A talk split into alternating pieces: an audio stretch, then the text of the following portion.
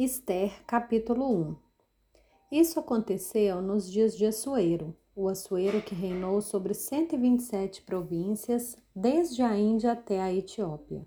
Naqueles dias, quando Assuero reinava na cidadela de Suzã no terceiro ano do seu reinado, deu um banquete a todos os seus oficiais e servidores. O exército da Pérsia e da Média bem como os nobres e os governadores das províncias, estavam presentes.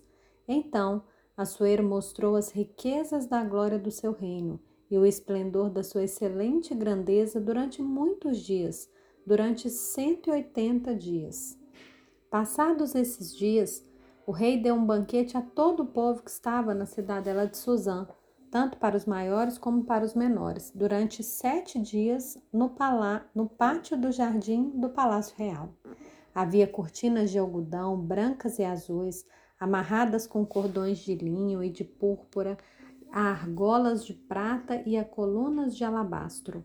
A armação dos leitos era de ouro e de prata, sobre um piso de pórfiro, de mármore, de alabastro e de pedras preciosas. A bebida era servida em taças de ouro de vários tipos e havia muito vinho real graças à generosidade do rei. Bebiam sem restrições, como estava prescrito, pois o rei havia ordenado a todos os oficiais da sua casa que fizessem segundo a vontade de cada um.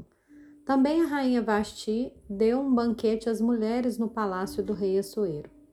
No sétimo dia, quando seu coração já estava alegre por causa do vinho, o rei Assuero ordenou a Meumã, Bista, Arbona, Bigtá, Abagda, Zetar e Carcas, os sete eunucos que serviam na presença dele, que trouxessem à sua presença a rainha Vasti com a coroa real. Ele queria mostrar aos povos e aos príncipes a beleza dela, pois ela era muito bonita. Porém, a rainha Vasti se recusou a atender à ordem do rei, transmitida por meio dos eunucos. Diante disso, o rei muito se enfureceu e se inflamou de raiva. Então o rei consultou os sábios que entendiam dos tempos, porque era seu costume fazer isso na presença de todos os que conheciam a lei e o direito.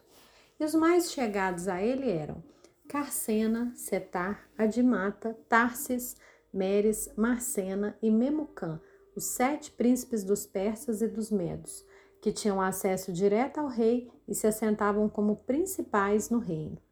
Ele perguntou: Segundo a lei, o que se deve fazer a rainha Vasti por não haver cumprido a ordem do rei Assuero, transmitida por meio dos eunucos? Então Memucã disse na presença do rei e dos príncipes: A rainha Vasti não somente ofendeu o rei, mas também todos os príncipes e todos os povos de todas as províncias do rei Assuero, porque a notícia do que a rainha fez chegará a todas as mulheres, de modo que desprezarão seu marido, dizendo: O rei Assuero mandou que a rainha Vasti fosse trazida à sua presença, mas ela não foi. Hoje mesmo, as princesas da Pérsia e da Média, ao ouvirem o que a rainha fez, dirão mesmo a todos os príncipes do rei. E assim haverá muito desprezo e indignação.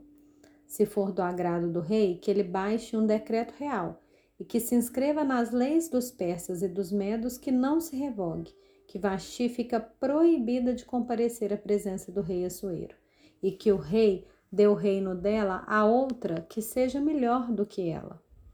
Quando este decreto do rei for proclamado em todo o seu reino, que é tão vasto, todas as mulheres darão honra a seu marido, tanto ao mais importante como ao menos importante. O conselho agradou tanto ao rei como aos príncipes, e o rei fez o que Memucã havia sugerido. Enviou cartas a todas as províncias do reino, a cada província segundo o seu modo de escrever, e a cada povo segundo a sua língua, que cada homem fosse senhor em sua casa, e que se falasse a língua do seu povo.